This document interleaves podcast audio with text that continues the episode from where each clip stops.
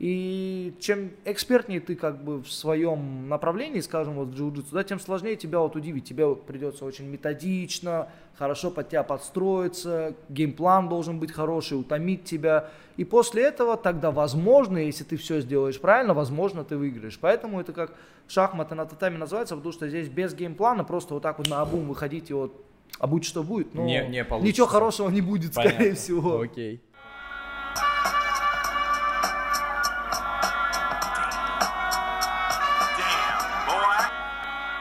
Сегодня мы поговорим о бразильском джиу-джитсу, психологии в спорте, страхе перед соревнованиями и коммерциализации боевых искусств.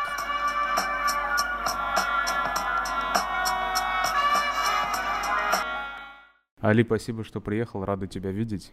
Я вас тоже рад видеть. Э, Мы с Гошей, короче, очень удобно себя позиционируем. Мы когда запустили этот подкаст, мы начали говорить, что это подкаст о молодежной культуре. Но молодежная культура, знаешь, это нечто такое достаточно абстрактное и в целом очень... Под это можно подвести все, что угодно абсолютно. Поэтому мы зовем кого угодно и такие, это тоже молодежная культура, Ну, это тоже понятно. Я, подходит. короче, из молодежной культуры. да, Да. получается так. Я вот начну прям вот с официоза. У нас Ну, сегодня очень крутой тестостероновый выпуск. А у нас сегодня в гостях барабанная дробь Али Магомедов. И я начну со всех титулов. Если что-то не так или я что-то забыл, обязательно поправь. Черный пояс по бразильскому джиу-джитсу. Да. Чемпион Европы по фиолетовым поясам. Чемпион Америки по бразильскому джиу-джитсу GI и No GI. Это ги и no ги. Это типа в кимоно и без кимоно. Ги no ги. Окей. Серебряный и бронзовый приз- призер чемпионата России ADCC. Да, это грэплинг. Ага. И двухкратный чемпион ЦФО, видимо, Центральный федеральный Федеральный округ. округ, да, по грэплингу. Да, по грэплингу. Ничего не упустил. М, Ну, там еще куча мелких турниров, но они не столь имеют значения. Отлично. Ну, но, по нас крайней мере, все то, что сказал, все правда. Супер. У нас один из самых вообще, наверное, титулованных спортсменов в этом виде спорта. И спасибо огромное, что почтил нас своим присутствием. Нам очень приятно. И нашим, собственно говоря, слушателям тоже. Али, давай начнем, с, по- пойдем по порядку. Э, Я правильно понимаю, что ты начал заниматься джиу-джитсу в 2011 году? Да, правда. Это э, 10 лет назад. Тебе тогда сколько было? А мне тогда почти 19 было, мне как раз вот, я в апреле начал заниматься, а в мае мне 19 лет исполнилось. 19 лет. Мгм. А ты до этого какими-то Занимался боевыми единоборствами, да, я занимался тайским боксом, немножко боксом занимался, но это все было так, знаете, из-под палки старшего брата, поэтому мне не нравилось.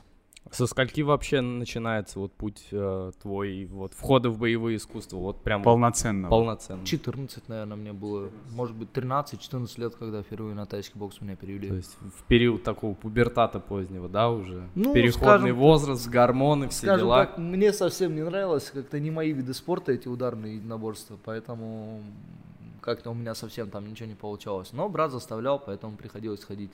Лучше было на тренировках получать по голове, чем от брата дома.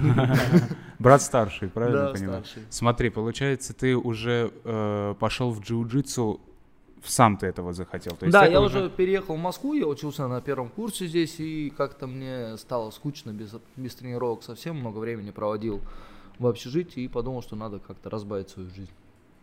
Вот по такому надо пути идти, а Да. вот не Когда тебе скучно, да. и- надо идти на тренировку.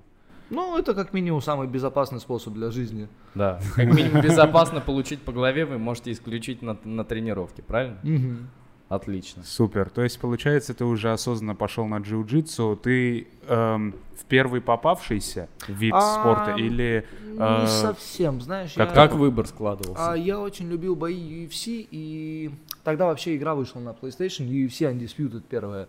И там был в тяжелом весе чемпион Фрэнк Мир. И он там, Ага. короче, всем болевые делал, я там посмотрел, кто это такой, это оказался черный пояс по джиу-джитсу, а я тогда первый раз услышал вообще, что это за вид спорта. И думаю, ну, надо попробовать посмотреть, типа. И загуглил, и первое, что мне выдало, это вот клуб Леон как раз, который тогда, ну, наверное, единственный был, который а, продавал услугу джиу-джитсу в Москве. И вот как раз Леонид Готовский, который первый черный пояс по джиу-джитсу в России, он этот клуб основал. Ну, как бы сказать, первый попавшийся, но альтернатив не было в любом случае, потому что он был единственный. Слушай, я правильно понимаю, что на тот момент джиу-джитсу бразильский в России это был не самый распространенный вид А, его вовсе практически не было. Вот мой тренер, он первый как бы начал заниматься этим спортом. Он вообще изначально выходит из традиционного джиу-джитсу японского. А, и я так понимаю, он куда-то на соревнования поехал. Я не помню точно, он мне рассказывал, где-то в Европе, он то ли в Италии, то ли где-то выступал. И попал на парня, который занимался бразильским джиу-джитсу, и тот его задушил треугольником или что-то подобное было, точно не могу сказать. Но после этого он понял, что есть другое искусство, которым люди занимаются, и он захотел именно его тоже включить как бы в свою, а, в свою работу. И уже начал изучать в основном по по YouTube все, что там было, и он знал, что... И он много ездил в Польшу на сборы к э, полякам, у них хорошая бразильская джиу-джитсу, у них очень сильно развит этот вид спорта, они делали сборы, он к ним ездил на сборы, у них тренировался, и в принципе так он получил коричневый пояс, он сразу перепрыгнул, он был белый пояс, который уже тренировался, тренировался, ему на сборах сразу коричневый дали, а потом... Давай сразу установим для слушателей, которые не очень разбираются в джиу-джитсу. В чем иерархию, разница да. школ? Да. Нет, иерархию поясов давай. Да, э, иерархия поясов, но у детей она очень сложная, вы понимаете, что детям нужно постоянно что-то поощрять, чтобы они занимались. А, то есть там юниорская есть Э, разделение? Там до, короче, до взрослая? 16 лет детские пояса, Ага. они, ну там их куча, там серый, желтый, оранжевый, там с полосками, ну реально нужно просто на таблицу смотреть. Ага. У взрослых все просто, 5 поясов, белый, синий, фиолетовый, коричневый, черный. То есть белый это вот любой человек, который приходит, новичок, он никогда не занимался, он белый Начинающий. пояс, да, да, да. Ну и в течение там вот ты тренируешься, чаще всего это от полугода до двух лет ты получаешь синий пояс. Ну до двух лет это если ты совсем редко тренируешься, скажем так. А это также устроено, как, например, в других восточных боевых единоборствах, что для того, чтобы получить какой-то определенный пояс, ты должен э, там, по-моему, скажем так, какой-то экзамен э, А, пройти. На самом деле нет. Э, В бразильском джиу-джитсу все очень просто. Это субъективное мнение твоего тренера. И ты тренируешься, когда твой тренер видит. Вот, допустим, я ну, веду школу, да, у меня куча людей тренируется. Я когда вижу, что э, пришел новичок, да, и вот он занимается, занимается, он уже со всеми другими новичками, ну, он всех других новичков выигрывает, с синими поясами довольно конкурентно борется. А чаще всего я еще предлагаю на соревнования выступить просто, чтобы он сам посмотрел, как он, ну и я что посмотрел, как он себя чувствует среди, допустим, белых поясов на соревнованиях. Ну, выступает, и после этого уже можно синий пояс давать. Если он приходит на соревнования и всех своих соперников выносит, как бы, ну это очевидно, что ему нужно следующий пояс Мгм. давать. А бывает такое, что он приходит на соревнования, перегорает, сразу проигрывает. Это тоже, конечно, не показатель, это может быть как бы исключительным случаем. Но если он стабильно выступает, допустим, на соревнованиях по белым поясам и не может выиграть ни одной схватки, понятно, ты ему синий пояс не будешь Ну давать, да. потому что он как бы еще на том уровне. То в есть- общем, это в любом случае оценка Да, это именно только старшего и Да, преподавателя. тренер, ну, и никакого экзамена нет. Когда вот я решаю, что надо пояс давать, просто я беру, говорю, что все, вот сегодня вот этот человек получает синий пояс, или фиолетовый, или коричневый, или черный. Абсолютно одинаковая аттестация. Круто. Это, мне кажется, наоборот подстегивает больше, нежели какая-то запара в плане обязатель... а- обязаловки, вот сдачи каких-то конкретных Ну, навыков наверное, других боевых искусствах. Потому что в таком случае ты готовишься неделями к определенному Да, к экзамену. чему-то одному. А здесь ты в любой момент думаешь, что ты можешь прийти на тренировку, и в этот момент тебе тренер скажет, что вот ты уже на новом уровне. А, ну, да, элемент сюрприза часто присутствует. Есть некоторые ученики, допустим, которым, ну, которые понимают, что им дадут пояс, это уже какие-то приближенные к тренеру, которых ты, допустим, ты им говоришь, вот я хочу, чтобы ты выступил, выступил на том-то, на том-то турнире, потом уже как бы на следующий уровень тебя приведу. А бывает, что ты как-то особо эти диалоги не ведешь и просто реально как элемент сюрприза выдаешь пояс. Давай еще вот проясним, а, чем классическая школа джиу-джитсу, А если традиционная джиу-джитсу, она японская, там э, есть, присутствует ударная техника. То есть, ну, Мгм. это уже существенно меняет вид спорта Мгм. совсем. То есть, ну, представьте, там, вы на полу, вам не нужно никакие болевые делать, когда ты можешь просто сверху настучать человеку, который снизу, да. А в бразильском джиу-джитсу абсолютно никакой ударной техники нет, поэтому... То есть а, там работа в партере, да? только работа в партере, только позиционная борьба, удушение и болевые на руки и на ноги. Соответственно, раз у тебя нет ударов, тебе нужно гораздо больше акцента делать именно на то, как ты борешься позиционно. И ну, поэтому бразильское джиу-джитсу так сильно отличается именно позиционной борьбой традиционного. Ну, я вообще, честно, не могу сказать, что я видел, допустим, в том же UFC или в каких-то вот таких э, популярных промоушенах э, смешанных единоборств, чтобы выходец из традиционного джиу-джитсу что-то там выиграл. Ну, как-то так сильно не популяризовали этот вид спорта. А бразильское джиу-джитсу он себя зарекомендовал еще на первых UFC, когда вот маленький Хойс Грейси выходил с другими его свольниками, с тай-боксерами, с боксерами он там дрался, ну, он всех переводил в партер и душил. Поэтому... То есть это ближе к грэплингу? Бра- бразильское джиу-джитсу очень близок к грэплингу, только в грэплинге у тебя форма одежды шорты, футболка. А, условно. то есть это исключительно такие стилистические Да, различия, ну да, и- между ними? Ну и смотри, допустим, в грэплинге нету поясовой системы. Ты вот выступаешь на ЦФО по грэплингу или на чемпионате России по грэплингу, с тобой может как синий пояс попасться, так и черный пояс попасться. А, то есть там тоже нет какой-то сложившейся касты или какой-то... Не, там- в грэплинге нету никакой поясовой системы. Грэплинг Ага. это просто вот вид спорта, все, вот, такая, вот Всё, и такая дисциплина, да, хочешь. да, да, и вот уже крутись как можешь. А в джиу-джитсу ты всегда выступаешь по своей возрастной категории, по своей поясной. Весовой. И- ну, весовой там тоже, как бы, там тоже весовые Ага. категории. Весовые категории, в принципе, во всех видах спорта присутствуют. Но поясовая градация, допустим, вот если ты фиолетовый пояс, ты чаще всего борешься только с фиолетовыми поясами. А в исключительных случаях, допустим, когда у нас, допустим, в России еще не так много черных поясов, у нас бывает объединяют категорию коричневых и черных поясов в одну категорию. Раньше такая же история была, когда не было вообще коричневых и черных поясов. У нас были а, синие и фиолетовые вместе выступают, белые отдельно. То есть, ну, Мгм. То есть не было такой централизованной какой-то системы? ну, не было просто потому, что людей мало было, понимаешь? Допустим, у тебя пришло там 12 белых поясов, хорошо, ты их можешь в одну категорию засунуть. И два синих пояса и один фиолетовый. Но ты же одного фиолетового не отправишь домой, правильно? Ну Он да, же тоже конечно, пришел, да. надо ему выступать. Поэтому ты как-то его записываешь в эту категорию. Причем бывало такое, что по желанию даже кто из белых поясов хочет в старшую категорию зарегистрироваться, как бы не запрещал регламентом. То есть а сейчас, например, есть в России Сейчас уже федера- очень много. федерация? Не, не, не, какого-нибудь федерация джиу-джитсу? нету. У нас с бразильским джиу-джитсу непонятная ситуация, но в принципе эта федерация никому и не нужна. Люди спокойно как бы развивают свои школы, развивают. То есть вы тренировки. такие вольные птицы, скажем так. Можно и так сказать. Да, федерация есть у спортивной борьбы. Вот ЮВВ это то, что не ЮВ, да ЮВВ, кажется, United World Wrestling, где вот вольная борьба на Олимпиаде под этой же эгидой ЮВВ. И спортивная борьба есть. Но они немножко далеки от бразильского джиу-джитсу, скажем так. У них все-таки другая дисциплина, больше на стилистически на вольную борьбу похожа с элементами болевыми. Ага, понятно. Вот. А, сейчас уже не то, что дело не в том, что есть федерация. Очень много спорт развился, очень много школ, очень много черных поясов, коричневых, синих, фиолетовых, вообще просто, ну, не знаю, тысячи. Мгм. Поэтому никаких проблем с заполнением сетки на соревнованиях сейчас не бывает. Очень много людей выступает. Окей, а, вот еще вопрос, который меня не то что заволновал, но, по крайней мере, заставил поинтересоваться. А, а вообще олимпийское будущее у джиу-джитсу как такового спорта имеется, или это все-таки еще в таком а, достаточно сублимирующем а, равновесии? Слушай, находится? честно сказать, мне кажется, бразильское джиу-джитсу не подходит для Олимпиад, потому что он очень специфичный вид спорта, и чтобы в нем более-менее ориентироваться, ты должен сам заниматься этим видом спорта. А Олимпиада, она все-таки для зрителей. То есть, ну, вряд ли на Олимпийской, вот на телевизор пустят тот вид спорта, который любой зритель сядет, вообще не понимает, что происходит. Он неинтересный для просмотра, если ты сам не занимаешься этим видом спорта. А в чем эта специфичность тогда А, ну, заключается? в том, что, допустим, ну, очень много схваток проходит, ну, да, вот, допустим, вот простым языком. Вот бокс ты смотришь, ты примерно понимаешь, да, кто кого там сильнее побьет, или Да. когда он отправляет, все, легко определить победителя. Футбол смотришь, все понятно. Вот есть мяч, если он пересекает линию, забивает одна команда, если пересекает другую линию, другая команда. То есть очень легко понять, что нужно сделать, чтобы победить. Мгм. А в вольной борьбе примерно то же самое. В дзюдо то же самое. Люди борются в стойке, кто как бы доминирует в стойке и может переводить в партер другого, грубо говоря, валить, Мгм. тот и выигрывает. В джиу-джитсу такого нет, потому что сразу один человек может спокойно под тебя прыгать, и уже не будет борьбы в стойке. То есть такой вот прямой линии между проигравшим и победителем нельзя провести. И То есть вот это тонкости судейской работы скорее, да? не только, просто специфика спорта другая. То есть очень много возни в партере, выглядит очень как бы, а, может все быть очень в похожих, идентичных ситуациях, Ага. скажем таки, абсолютно непонятно, кому здесь предпочтение отдавать. И там реально, ну, просто нужно разбираться в этом виде спорта, понимать систему правил и уже от правил отталкиваться. Но, грубо говоря, это просто несмотрибельно на телевизоре. Поэтому я не верю, что именно бразильское джиу-джитсу когда-нибудь попадет на Олимпиаду. Если уж что-то туда и попадет, то, скорее всего, это будет грэплинг. Грэплинг более динамичный.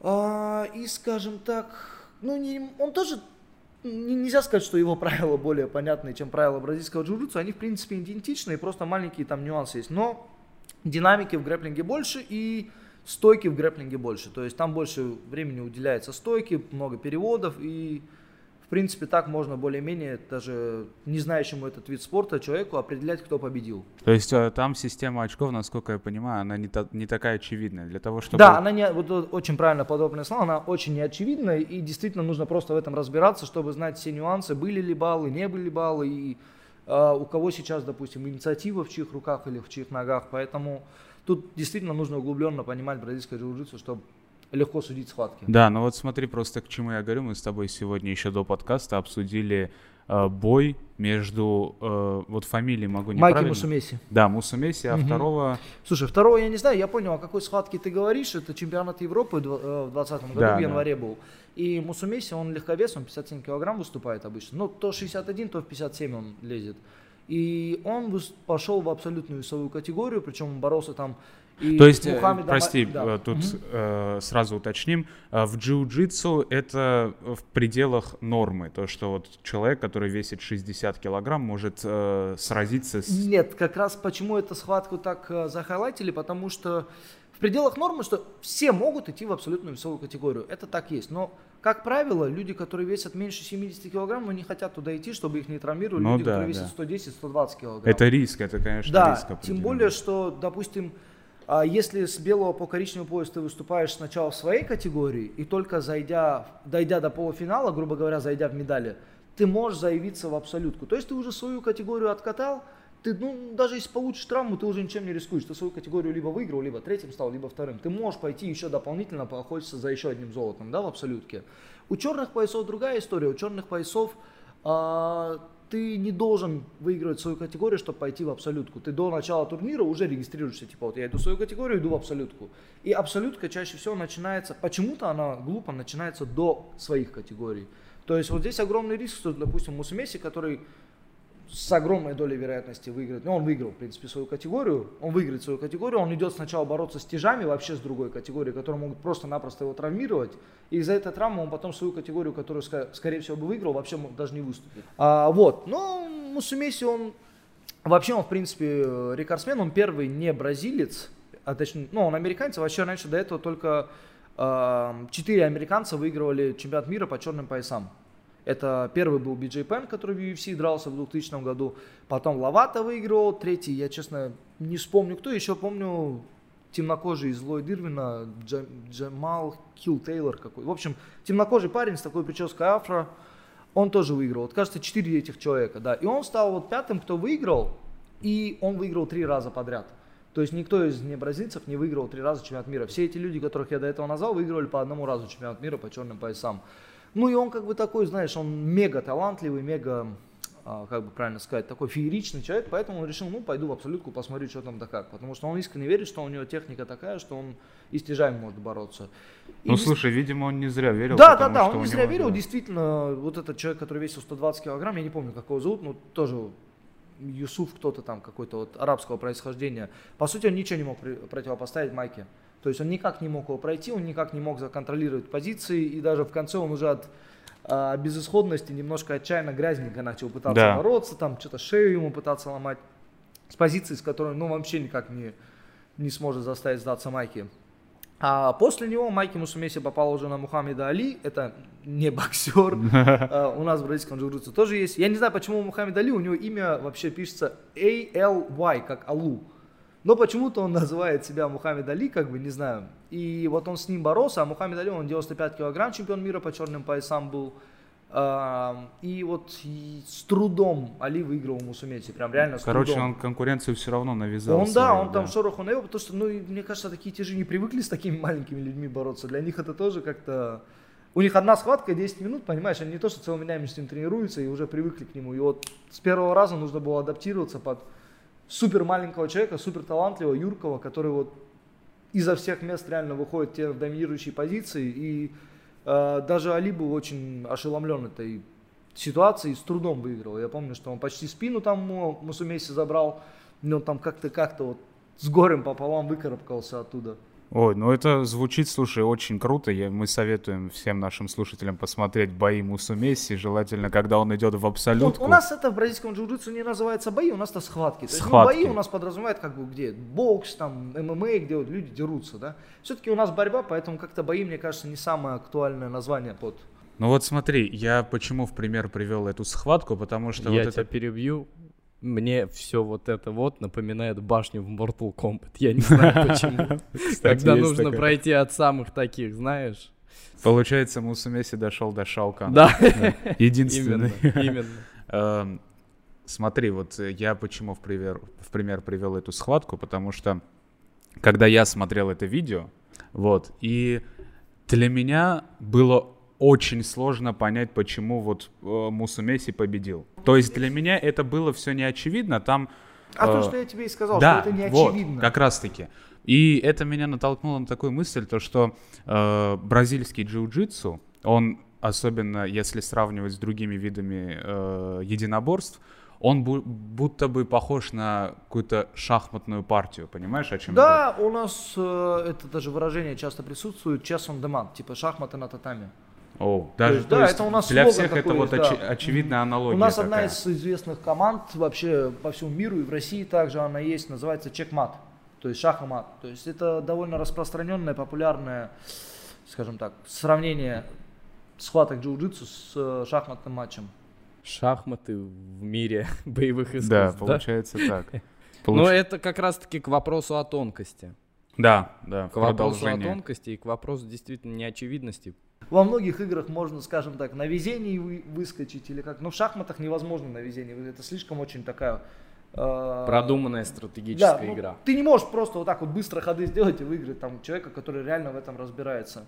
Джиу-джитсу на самом деле можно привести такую же ситуацию, что если в боксе есть такое понимание, как lucky punch, то в джиу-джитсу ну, оно супер редкое, знаете. Ну тут связано как раз-таки с отсутствием ударной техники. Да, да, правильно? не, ну у нас, понимаешь, у нас может быть тоже такое, ты раскатываешь человека, катаешь его там просто деклассируешь, а потом расслабился, оступился, поскользнулся, не знаю, что с тобой произошло, и ты попал в болевой и как бы вынужден был сдаться или тебя усыпили, да.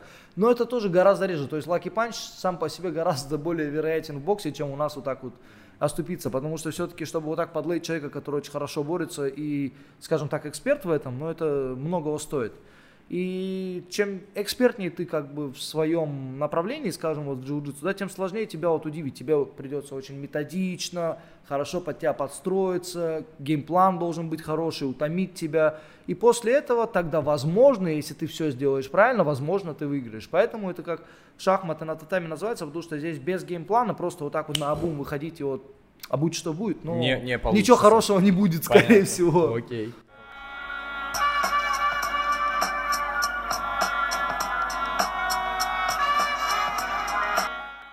Короче, я с Али хотел поговорить об одной теме, которая очень мне близка. Я здесь как раз вот такую вот подвязку сделаю. Кстати, оцените. Для меня эм, вариация шахмат и тактики в спорте это также и футбол. То есть, когда человек э, начинает смотреть э, футбол глубже, э, осознавая, чем вот один, от- 11 человек в одной команде, 11 человек в другой команде пытаются просто забить больше голов, ты начинаешь понимать, что это тоже тактик, это работа тренеров, которые выстраивают тактику и схемы. Вот я про это бы очень хотел услышать. Вот, Али. а, и почему я сейчас начинаю об этом так уверенно говорить? Али, насколько я знаю, ты занимался футболом до Да. того, как пошел в джиу-джитсу. А я и сейчас периодически играю в футбол. Просто, ну, сейчас ты уже на Не, любительском ну да, так, уровне, чисто да. в кайф с друзьями бегаем. Но ты близок к футболу. Да, я всегда любил футбол, я с детства вообще за Ливерпуль болею, поэтому... Но я здесь пожму тебе руку. С Да, 10 года болею за Ливерпуль. А, вот. Собрались англичане тут за столом. Футбол, давай вот так вот ска- скажу, смотри, а, футбол, как мне кажется, в целом на профессиональном уровне стать футболистом очень сложно, потому что там э, это командная работа, и даже если оставить в сторону тренера и его квалифицированность, к которому ты попадешь, во всяком случае этот человек работает сразу с большой командой э, футболистов, и у него нет времени на... Конечно, там работа вот один на один с игроком тоже ведется, и на уровне психологии, и на уровне его скиллов, Ну, но наверное, во всяком в случае... степени. Ну, конечно, да, когда ты вот в сольном виде спорта, ты понимаешь, что все, все, что в теории должно тебе принести там скиллы и вообще э, сделать из тебя профессионала, это все вокруг тебя. И, наверное, даже в первую очередь зависит от того, насколько ты готов э, ну, выложиться для того, чтобы стать профессиональным спортсменом. В футболе это, мне кажется, совсем не так работает. Там вот как раз-таки это везение тоже играет свою роль. Вот ты как человек, который в свое время занимался футболом, как э, профессионал боевых искусств, ты можешь провести вот такое вот сравнение? А, ну, слушай, я не могу так сказать, на самом деле, с- именно с джиу-джитсу тяжело сами, потому что футбол, он уже ну, давно как бы состоявшийся вид спорта, он есть в каждой стране, и в каждой стране на самом деле попасть. Это там. сейчас рас- самый, наверное, распространенный Ну, вид он всегда спорта. был самым Да. распространенным, самым популярным. Это спорт номер один. Тут как бы... Он может кому-то нравится, кому-то нет, но футбол самый просматриваемый вообще спорт на планете. Ну да, а, мне кажется, знаете, с чем это связано? С тем, что а, порог вхождения в футбол намного больше, нежели в боевые искусства. Наверное, да. Чтобы стать профессиональным футболистом. Там огромная конкуренция вообще, и ну очень тяжело в любой, как я говорю, в любой стране, мне кажется, даже если ты в Африку попадешь, в Африке куча там бедных детей, которые хотят за счет футбола выйти. В Ну, Африке, кстати, да. Чтобы ты понимал, сейчас э, в профессиональных клубах футбольных э, есть большое количество африканских игроков, которые, ну, чтобы ты понимал, жили просто ужас. Да, как да, да, да, да, да, да. Как, как раз-таки наш родной Мане, Садио да, Мане, да, да. да, да, да. Э, Поэтому, слушай, в Африке, наверное, когда слушаешь истории этих футболистов, выходцев из Африки, ты понимаешь, что это была вот единственная надежда этих людей как-то, не Ну, знаю, единственный выйти, стимул, скажем да, из да. этого гетто. Поэтому как-то вот так, да. Там большая конкуренция, и, как ты сказал, порог вхождения в профессиональный футбол, он совсем другой, это совсем другой Да, уровень. да, да. Вот. А по поводу того, что футбол э, популярный, я не знаю, понятное дело, есть нефутбольные страны, в том числе и Россию. Да. Не, ну как, ну в России все равно футбол популярный даже. Да, да, Да, Нет, даже ты не говоришь, да, не но- футбольная страна, то, что мы не умеем Но играть не в умеем футбол, играть, да. абсолютно, да, как бы это всем широко известный факт. А вот на непрофессиональном уровне как раз-таки вот порог вхождения больше. То есть как бы любой м- мальчишка может пойти на коробку в своем собственном дворе, взять мячик, взять своих кентов и спокойно играть. Вот э, с боевыми единоборствами, в принципе, наверное, как и с другими видами спорта, это не так. Все-таки тебе нужен какой-то зал, а, ну, кимоно то же самое, понятное дело. А, и как бы это действительно сложнее. Найти нужную там школу и прочее. Вот ты как раз с точки зрения педагога. а, есть, например, разница между поколениями, которые ты, например, пять лет назад тренировал и которые, например, тренируешь сейчас. Есть ли различия какие-нибудь? Слушай, ну, я, я тебе честно скажу, за пять лет у меня пр- практически один и тот же костяк людей, которые тогда ко мне ходили, я сейчас их же тренирую. Вот ротация моего состава происходит, ну, наверное, процентов 20, то есть 80% те же самые люди, которые со мной вот с самого начала начали заниматься, они у меня уже сейчас черные пояса, коричневые пояса. Остальные чаще всего это белые и синие пояса, которые так или иначе отпадают, перестают заниматься, меняют место, а, место тренировок. Ну, допустим, я там переезжаю с одного места Мгм. на, на другое, им неудобно как бы, и они географически привязаны к одной локации, они там занимаются. Но кто у тебя прозанимался уже там 5-6 лет, у тебя коричневый черный пояс, естественно, от того, что ты просто в другую точку переехал, они тебя не бросят, они в любом случае будут за тобой идти. Поэтому мне довольно тяжело провести такую аналогию, как эм, 5 лет назад кого я тренировал сейчас, потому что, по сути, это одни и те же люди. Окей, тогда другой вопрос. А, Ты начал заниматься в 19, правильно, джиу-джитсу? Да. А сейчас во сколько отдают, например, детей? Слушай, детей с 4 лет я видел тренируют. Ага. Да, вот то такие, вот такие вот, знаешь, когда колено тебе там Ага. ходят с, с такими походками Макгрегора. Это круто.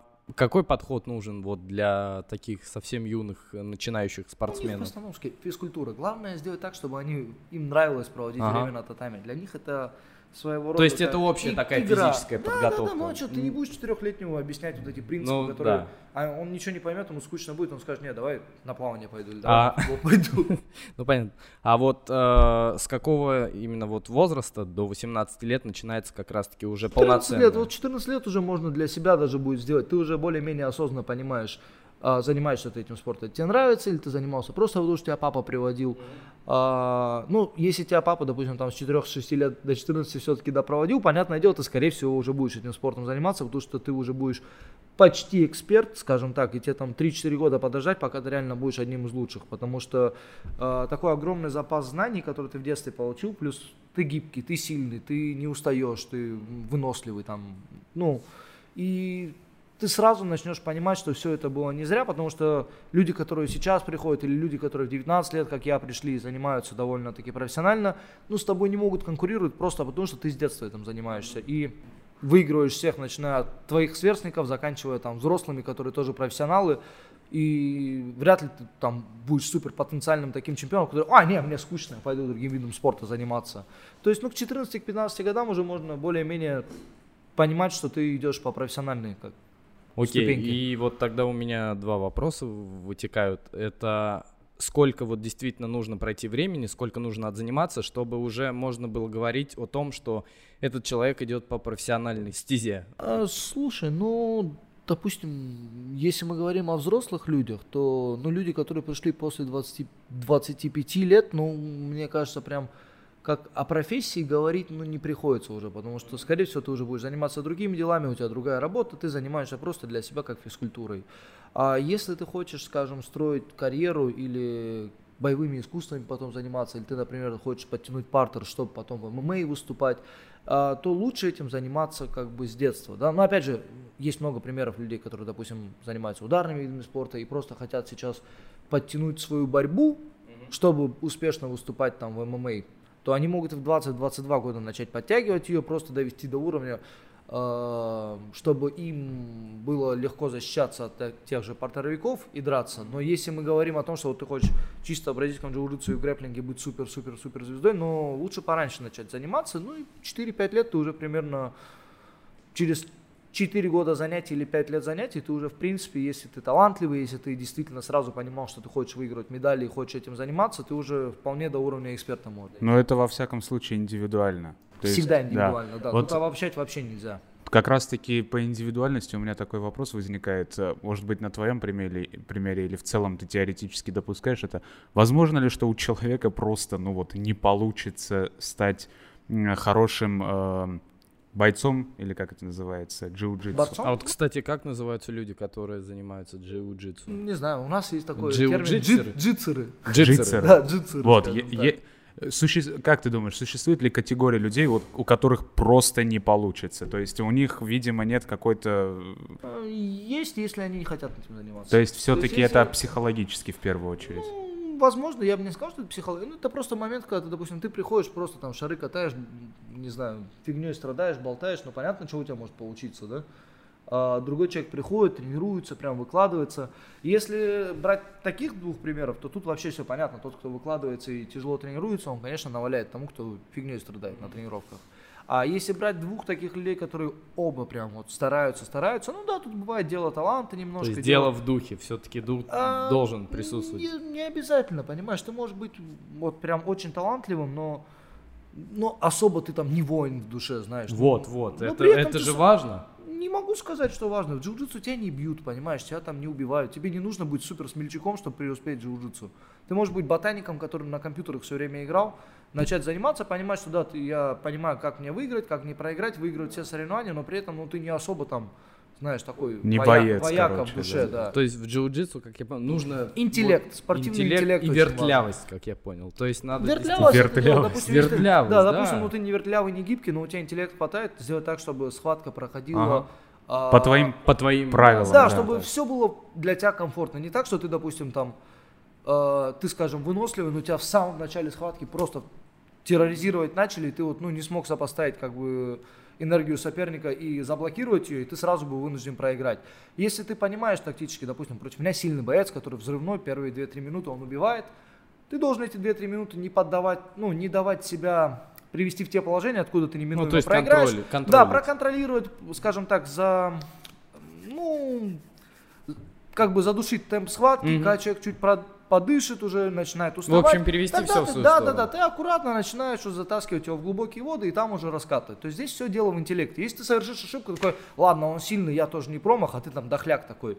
И он тебя просто возьмет, сломает, скрутит, воткнет, ну и что ты будешь делать? Как бы тут все от тактики, от геймплана и от спортивного интеллекта. Я считаю, это одно из самых главных в джиу-джитсу. То есть, Ага. ну, дух, конечно, хорошо, но очень много бывает духовитых, ну, тупых-тупых, вот вообще олень, знаешь. Ага. Но это как раз-таки в продолжение о том, что джиу-джитсу это в первую очередь, да, тактика и интеллект. Качайте мозгу тоже. Мозг, мозг самая крутая это тоже мышца. мышца, да. А, и у меня тогда второй вопрос, который я хотел задать. А, вот ты говорил про молодость, про гибкость. А, вообще, в принципе, в боевых искусствах, а, ты как считаешь, как профессиональный, э, собственно, джитсер, правильно? Джутсер. А, Джутсер. да. А что действительно по- побеждает? Все-таки молодость э, или опыт? Ну, Я же говорю, интеллект. Интеллект. Да, тут это не зависит. Я же говорю, молодой может быть тупой. Но понятное дело, если молодой хитрый, понимает, как правильно располагать свой... То есть в любом случае это спортивный интеллект.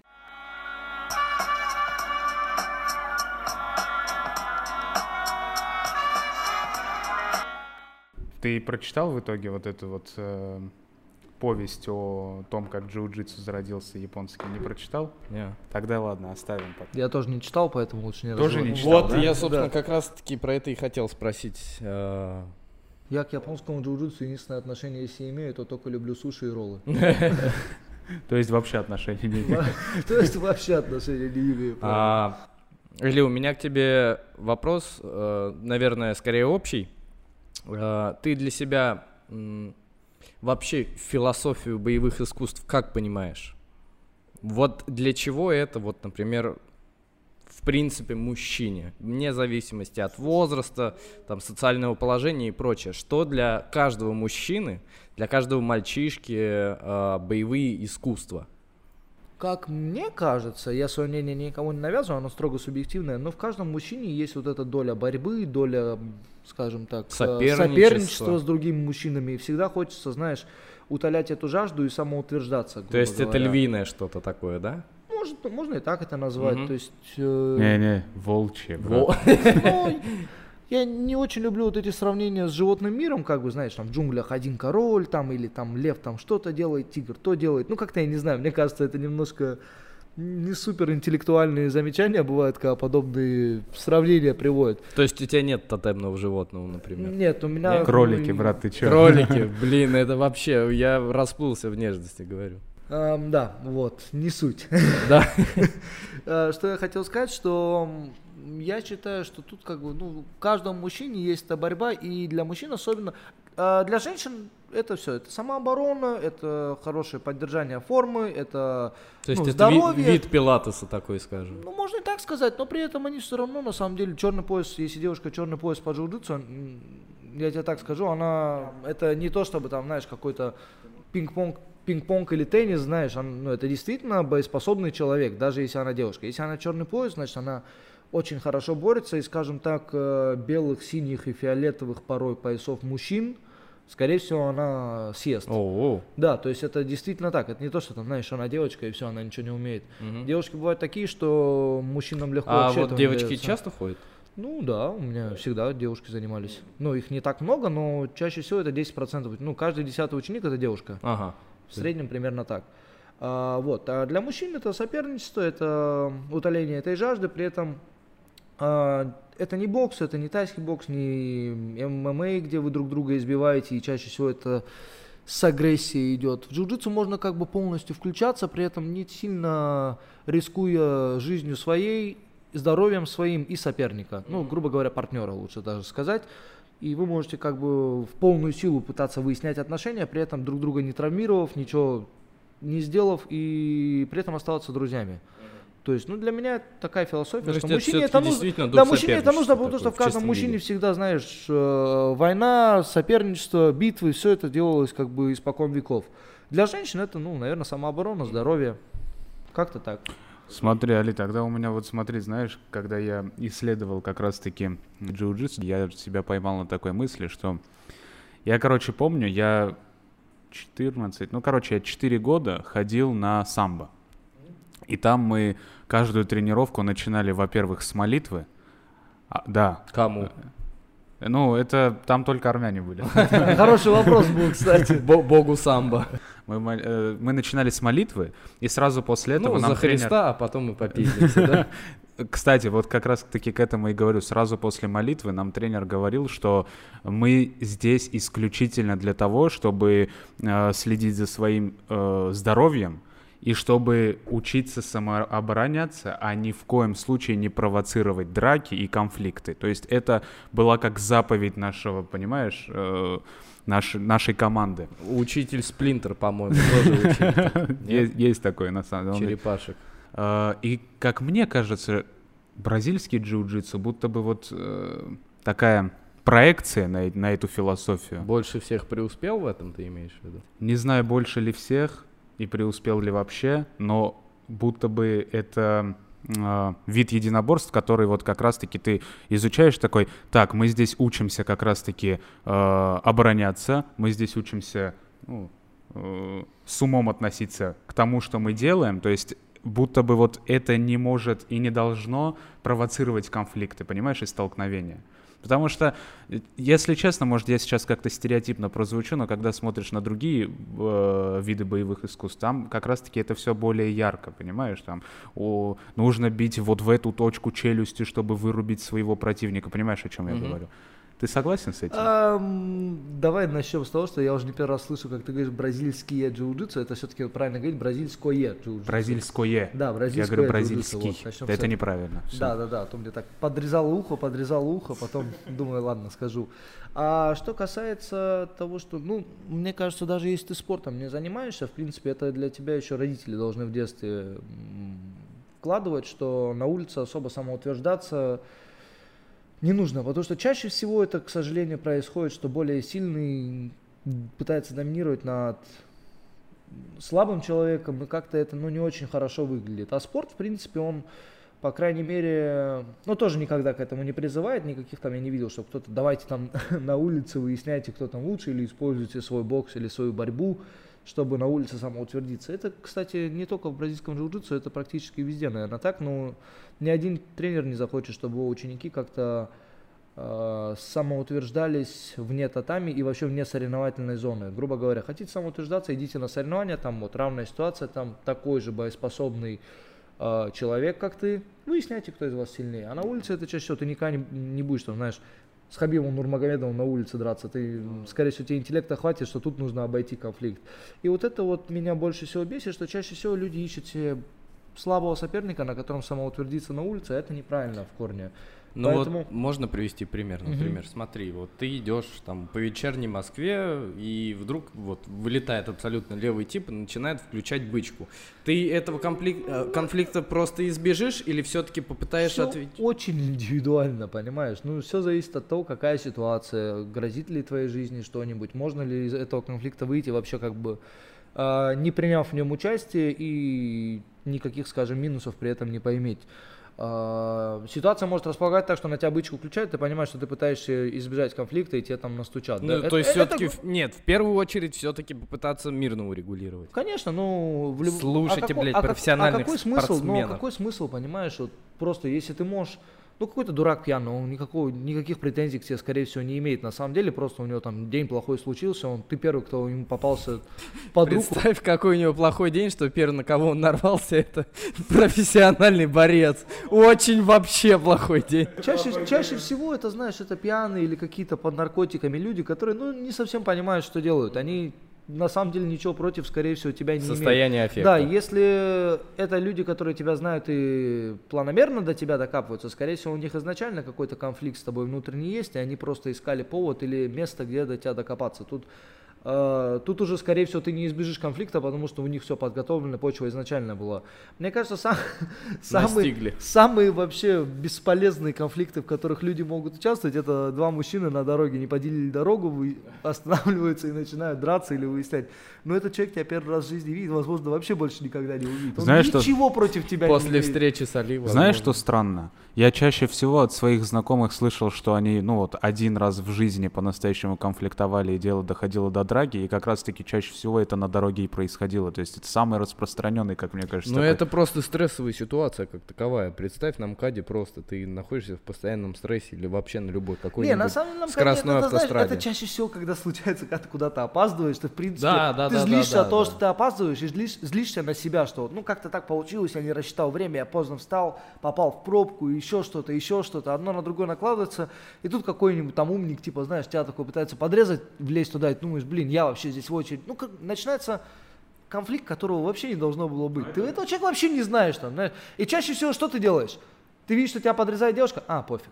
Если другой никуда не торопится, действительно случайно подрезал, ну, допустим, у меня такое бывает, там, на меня на машине там злятся, что-то говорят, да-да-да, извини, чувак, я просто там отвлекся, все понимаю, все, извини. И он тоже, он понимает, что я конфликт не развиваю, и у него моментально как бы все эмоции тухнут, потому что он-то хотел соперничества, он хотел, чтобы он бросил вызов, ему на вызов ответили, или еще ему вызов бросили. А тут он понимает, что да, он что-то там как бы быкует, быкует, а мне, «Ну да, классно, хорошо, езжай первый, вот, проезжай. И он уже сам по себе начинает такой, хорошо, а перед кем я самоутверждаюсь, он даже не хочет со мной комплектовать. Как мне кажется, А спорт вообще учит дисциплине такой Слушай, вообще да, чем- поведению, я тебе больше знаешь. скажу, чем больше ты занимаешься единоборствами и чем лучше ты умеешь драться, тем меньше ты хочешь проверять эти навыки. Потому Тем что, больше ты Во-первых, тебе это дисциплинирован в этом надоедает, плане. знаешь, ты каждый Ага. день этим занимаешься, ты хочешь спокойно жить, спокойно там гулять по улице, там делать свои дела, я не знаю. Ты не хочешь. Если бы ты хотел драться, ты пошел на соревнования, понимаешь? У тебя много возможностей выкидывать свою энергию, много возможностей, хочешь подраться, пойти подраться, на любое соревнование записаться. Это последнее, то, что ты хочешь делать в жизни, когда ты от- отдыхаешь от спорта. Ну, а взрослые люди, ты никогда не понимаешь, он может, у него может быть нож, или он может просто тебя ударить неудачно, у тебя там висок попадет, или еще что-то. Вот, Как-то- кстати, про средства самообороны, перцовые баллончики. Слушай, это дело каждого, я не знаю, ну, я, я не люблю носить с собой, у меня ничего нету, в принципе, чтобы с собой что-то носить. Я, в принципе, ну, как мне кажется, не живу, знаешь, где-то на Диком Западе, где, если у тебя оружия нет, тебя застрелят или ограбят в нормальном правовом В ц- в государстве. цивилизованной стране. Я Да. когда выхожу, ну там лет, короче, в 17, я когда выходил из дома на ночевку, мне всегда отец подходил, и знаете, эти отцовские вот эти вот избегай конфликта, если ты видишь, что они стоят и что-то на тебя смотрят. Я всегда, ну, я, конечно, это учитывал, но я всегда думал, мы с отцом, походу, вообще в разных каких-то, знаешь... Ну, это, наверное, такое. Это, это, отголоски он, да, того он, времени. Нет, это, знаешь, мне кажется, он такой самый э, такой гиперболизированный пример приводит, чтобы он знал, что ты точно будешь избегать э, вот такие вот ситуации. Но Да, я на всякий знаю. Ну, тут, случай знаешь, жене перцовый свои баллон дети купил. будут, наверное, ты поймешь отца. Да, да, да. У меня это причем же- нет детей, но же я просто я понимаю, как отцы думают о своих детях.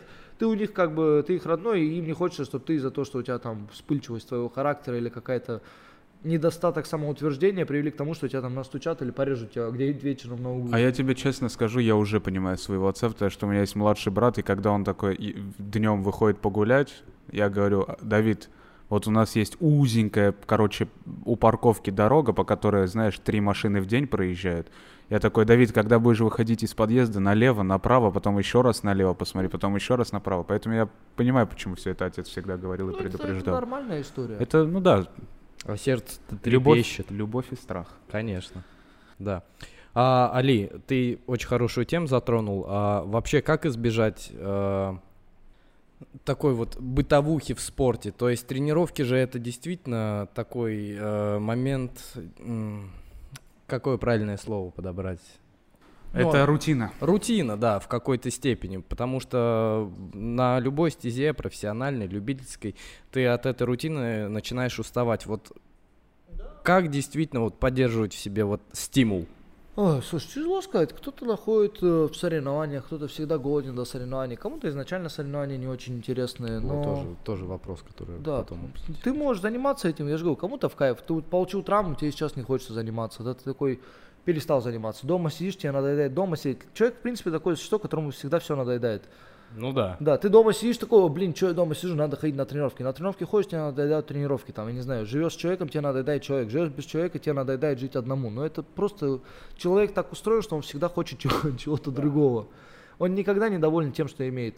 Поэтому... Ну, у тебя индивидуально вот какой вот подход. Вот ты когда-то в своей карьере говорил то, что все, надо вот передохнуть на какое-то время, или ты просто... Слушай, ну, у меня разные моменты в карьере бывали. Я там порой думал, что вообще это не мое. Потом, когда много работал, думал, что вот устаешь, хочется в отпуск. Ну, ты едешь в отпуск, тебе офигенно по кайфу, и ты после этого приезжаешь заряженный эмоциями и энергией, снова тренируешь. Потом снова начинаешь тренировать, снова тебе это надоедает. В то же самое время, если ты в отпуск или, допустим, в ту же пандемию, да, а, в прошлом году я практически все лето сидел без работы дома, да, я чуть с ума не сошел, потому что я все-таки понял, что я люблю работать, мне нравится вот э, тратить свою энергию. Во-первых, я люблю есть. Да, и если я привык много тренироваться и много есть, и я как бы не толстел, то летом я понял, что я особо ущемлять себя в еде не хочу, тем более, что когда ты тренируешь, у тебя нету столько времени есть. А когда ты с утра до вечера дома, у тебя скучно, пойду поем, скучно, пойду приготовлю, поем. То есть мне уже надоело дома сидеть, ничего не делать, я мечтал, чтобы у меня снова много работы было. То есть тут дело такое, что чем бы ты ни занимался, тебе все надоедает. Все должно быть в меру, плюс-минус. То есть хороший рецепт в отдыхе, в правильном отдыхе. Я не знаю, каждый отдыхает по-своему. Я на самом деле просто так работаю, ну, практически всегда работаю своим телом на износ и устаю, да, все тренировки, они утомляют. Поэтому, когда я еду куда-то отдыхать, я никогда спортом не занимаюсь. Допустим, я там на две недели еду куда-нибудь там в То Дубае. есть такой я- читмил самый настоящий. Да, я, я ем что угодно, я Ага. пью что угодно, и абсолютно, я могу даже с утра просыпаться, с утра начинать там пить пиво, или, то есть мне вообще пофиг, я вот отдыхаю. И моя главная задача не только телом отдохнуть, а именно головой, потому что, ну, одно и то же по пять То есть самое главное да, разгружать у меня бывает, интеллект. Я месяц могу работать без единого выходного, в воскресенье в 7 утра тренировка, в 12 тренировка, в понедельник, среда, пятница, и по- с понедельника по пятницу вообще как бы не обсуждаемо, всегда я заполнен работой. А, И когда ты вот постоянно так тренируешь, ну тебе это откровенно надоедает, ты устаешь, ты хочешь как-то, ты, ну ты понимаешь, для чего ты это делаешь, это твоя работа, это деньги, но отдыхать тоже надо. Понимаешь, у меня просто такая работа, что ну, я, я там не то, что беру себе официальный отпуск оплачиваемый. То есть я сам работаю, когда хочу, могу перестать. Допустим, если я понимаю, что я переутомился или просто, ну, вот мне неохота, я спокойно могу попросить своих учеников заменить меня, остаться дома, там, вино попить или просто То есть отдохнуть, э, поспать. мо- можно себе такое позволить. Ну, а почему часто. нет? Кто мне Ага. запрещает? Ну, Меня же не уволят как бы с моего же клуба. Это, Э, это, это- это- это хорошо. Это, знаешь, э, мы в прошлом подкасте как раз-таки говорили о э, деле, которое ты любишь. И Али сейчас в очередной раз э, Подтвердил. подтверждает, говоря, да, что ты должен любить дело и также не зависеть ни от кого, и тогда ты будешь Да. счастлив. Так и есть. Али, вот смотри, о чем я хотел поговорить. Ты как э, тренер, наверное, очень хорошо понимаешь вот эту вот тему. Э, В бразильском джиу-джитсу и не только, в единоборствах вообще, боевых искусствах. Не хочу вот очевидный вопрос задавать, какую роль играет психология, потому что мы все понимаем, что очень важную. Но во всяком случае, э, сколько твоим ученикам? Слушай, от, По-разному от вообще, 17 до 48. А, вообще по-разному. Да, то есть. у меня вот самый Ну, взрослый ученик, ему 48 лет, он тоже черный пояс. Он начал заниматься у меня в 39.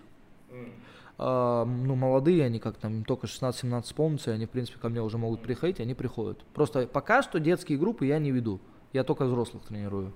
Тогда вот такой вопрос. Начнем вообще, во-первых, короче, с э, отличия в психологических каких-то составляющих тренерских. Э, Это влияет, ну, то есть возраст влияет на твой подход именно психологический к своим ученикам. Ну, понятное дело, что от молодых и талантливых, и которые имеют большой потенциал, я требую гораздо больше, чем от тех же взрослых, которые я понимаю, что занимаются для себя. То есть я, в принципе, требую от них не потому, что мне от этого что-то будет, а чтобы они смогли большего добиться. То есть э, те же самые пояса, как выдавать. Все хотят дойти до черного пояса. Да? Для всех это как бы путь наверх, и градация в поясах, она имеет место быть. Соответственно, допустим, взрослый человек, который у меня занимается, он гораздо легче получит тот же черный пояс, чем сильный, здоровый и способный 18-19-летний парень. С него я все три шкуры спущу, прежде чем дать ему черный пояс, понимаешь? Еще 15 раз его проверю на эмоциональную прочность, там, ну, Во. допустим, как сказать тебе, ну, бывают люди, которые, ну, неуравновешенные психически. Короче, на стабильность его Да, психо- когда он, если он может терять самообладание, начинает там с ума сходить, ну, я, скорее всего, расстанусь с таким учеником, просто потому что мне такие не нравятся. Я считаю, что э, бразильская джиу-джитсу очень сильно воспитывает тебя, потому что ты с самого начала, какое бы у тебя эго не было, какой бы ты самовлюбленный не был бы, да, ты приходишь, начинаешь заниматься этим спортом, и тебя просто буквально вот втаптывают, втирают в мат, как половой тряпкой, и вытирают тобой татами. Потому что ты ничего не умеешь, и на тебе просто все вот проезжают, изде- издеваются над тобой. Ну, и, конечно, не в буквальном смысле Ну издеваются, да, там да. нет никакой дедовщины. Спор- спортивно. Да, ну спортивно ты абсолютно не конкурентно способен. Тебя просто вот деклассируют каждый день. Вот сколько ты приходишь, два раза в день, тебя два раза в день деклассируют. Там раз в неделю, раз в неделю. И чем, пока ты не пройдешь вот эти первые года два-три, Закалки. ну не то что закалки, ты должен научиться действительно себя защищать. Потому что пока ты не умеешь, все будут давить тебе на те точки, в которые ты вот плохо защищаешь, и у тебя все время будут проблемы. Ты постоянно будешь сдаваться, тебя постоянно будут душить, тебя постоянно будут делать болевые на руки, ты постоянно будешь чувствовать, что вот я ничего не умею, потому что действительно ты ничего не умеешь. Если бы ты что-то умел, тебя бы так как бы не катали, да? Потом со временем ты адаптируешься, и уже ты понимаешь, что ты так над другими начинаешь издеваться новичками, а со взрослыми у тебя уже более такая шахматная партия, потому что уже вот так с наскока никого не взять. И, собственно говоря, ну, ты как бы уже воспитался. А, те, кто только начинают, ну, я никогда не дам черный пояс человеку, который вот так вот не может пройти через вот этот путь, когда тебя сминают, когда я понимаю, что человек высокомерный и не хочет исправляться, ну, это просто нам не по пути, найди другого хорошего тренера, и вот тебе с ним будет шикарно. Потому что я все-таки человек, который, я сам по себе простой человек, скромный, и я хотел бы, чтобы меня окружали тоже такие хорошие, простые, честные люди, скромные и честные сами с собой в первую очередь. Соответственно, ну, как бы лицемерие же, оно тоже легко, э, легко проследить его. То есть понимаю, что он может говорить одно, вот я то хочу, все хочу, я там такой, я все сделаю, и начинается тренировка, он просто там и слезы вытирает там условно.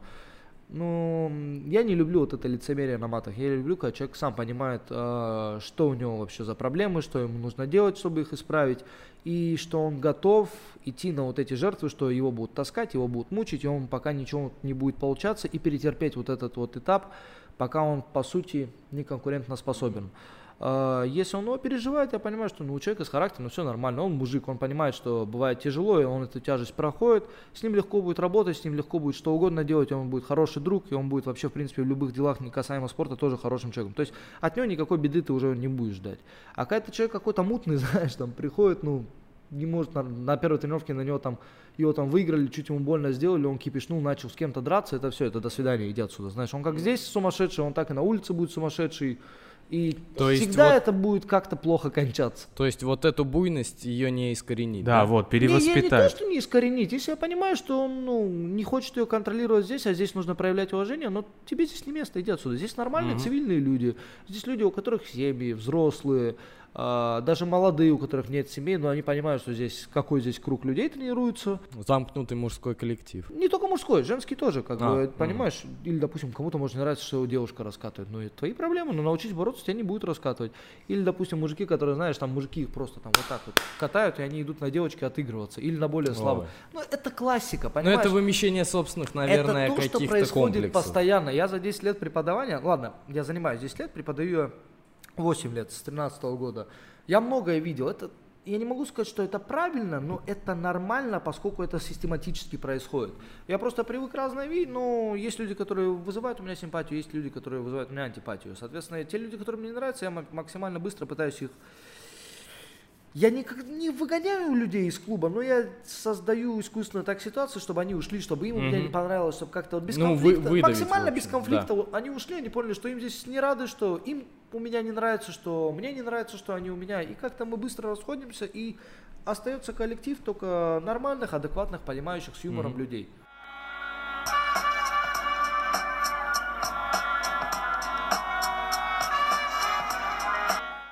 Расскажи про своего тренера. Um, ну, слушай, что много рассказывать. Хороший э, тренер, я к нему пришел в 2011 году, он...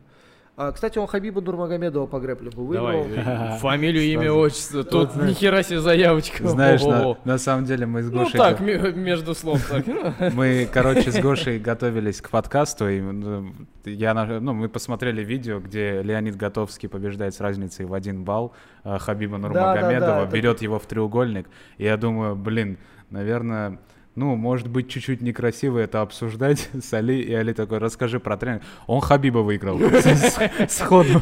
Не, ну, на самом деле это серьезное достижение. Вы сами понимаете, кто такой Хабиб Нурмагомедов. Но э, все-таки Хабиб был 18 лет, Леонид Готовский был абсолютный эксперт как бы в грэплинге, потому что он этим занимался, а в России как этого не было. Поэтому для Хабиба это был наисерьезнейший вызов, и, ну, как бы для Леонида тоже, потому что Хабиб, он был 18-летний, он был очень очень талантливый, понятно, он с детства занимался, но все-таки преимущество было Леонида в том, что он эксперт был именно в этом направлении, и именно по этому направлению они как бы и выясняли отношения. Его Леонид Александрович Готовский зовут, ну, он с детства в спорте, насколько я помню. И вот к нему я пришел в апреле 2011 года, и с ним, собственно говоря, у него я все свои пояса и получил. Он коричневый пояс получил сначала Польше на сборах, как я вам и сказал, а черный пояс он в Америке получил как раз в этом же 2011 году, когда я к нему пришел заниматься в августе, он поехал в Америку, ему Хэнзо Грейси дал черный пояс. И он вот первый черный пояс, он сначала был первый коричневый пояс, потом, ну, собственно говоря, первый черный пояс в России стал. Ну и вот он, э, он вел академию, называется Леон, она до сих пор очень известная академия. Вообще академия его а, начала свое существование в 2005 году, но меня тогда даже близко не было, я понять не имею, как там все происходило. Я вот с 2011 года за всем этим уже наблюдал, так как пришел к нему в 2011 году. А, Академия очень преуспевающая до сих пор, у него очень много филиалов, много людей ходит, и он до сих пор тренирует, э, и, ну, как бы, в прекрасной форме, несмотря на то, что ему 40 лет, он выглядит вообще шикарно, там молодые люди обзавидуются, и я думаю, половине молодых спортсменов может, если не половине, то самой большей части этих молодых спортсменов может вообще спокойно объяснить, что а, у спорта есть уровни, то есть, знаешь, ну, вот Мгм. есть level, Ну, как бы, конечно, да, знаешь, конечно. ты можешь быть хорошо выглядишь, что там подтягиваешься круто или там пару раз поборолся там боксом, ну, есть эксперты, а есть как бы начинающие. Ну вот это, наверное, как раз-таки к вопросу о молодости и опыте. Мне кажется, так или иначе это связано. А от меня откровение можно? Вот я несколько лет занимался грэплингом, Ты? да. А где? А у нас на районе в э, Бабушкинской, Бабушкинский район у нас там вот у нас был спортивный клуб. А в, вот какой- туда в каком возрасте? Я вообще не помню. А, Это было, сейчас я скажу, сколько мне. Мне было лет, ОГЭ мы сдаем в девятом классе, следовательно, мне сколько было? 15-16 лет мне было. И, наверное, вообще одной из основной причины, почему я закончил, собственно, вообще пробовать себя на данный момент, попрошу, а, в принципе, закончил с боевыми искусствами, это какой-то внутренний мой стопор а, по поводу соревнований, каких бы то ни было. Вот, Али, э, расскажи вообще, в принципе, э, про переживания о своих первых А вообще скажи, почему, допустим, ну ты занимаешься, тренируешься, зачем тебе соревнования? Если у тебя есть ступор, и тебе не нравится, зачем тебе выступать? Просто не, не знаю, не знаю. Наверное, этому настаивал мой тренер. А, тогда просто смени тренера. Ну, как бы тренер не должен заставлять тебя делать то решение, которое ты исключительно сам должен Ну, может принимать. быть. Ну вот я хотел как раз-таки обсудить. э, Ну, вот смотри, у меня часто ли люди вообще начинающие профессионалы, как ты, сталкиваются вот с таким Слушай, много, страхом много, перед много. соревнованиями Да, я сам вообще? боюсь каждый день. Ну, я вот соревнуюсь, для меня это страх, это стресс. Я, у меня Мгм. руки дрожат перед схватками. Это ты, нормально. ты, ты как борешься с этим? Никак. Я не Никак? этим, То есть да. ты на страхе именно начинаешь вот... Нет, просто это нормально, это выброс адреналина, то есть это Мгм. не то, с чем ты можешь совладать, по сути, да. Мгм. Ты можешь маскировать его, но по сути у тебя всегда адреналин в крови, ты нервничаешь, ты переживаешь, потому что... ну, ты- Самые нервные соревнования какие твои? Первые? Да, любые. Любые. Один, абсолютно одинаковые, да. У меня нет того, что одно соревнование я выходил так вальяжно, на другое. Я на Мгм. все выходил, для меня всегда это стресс.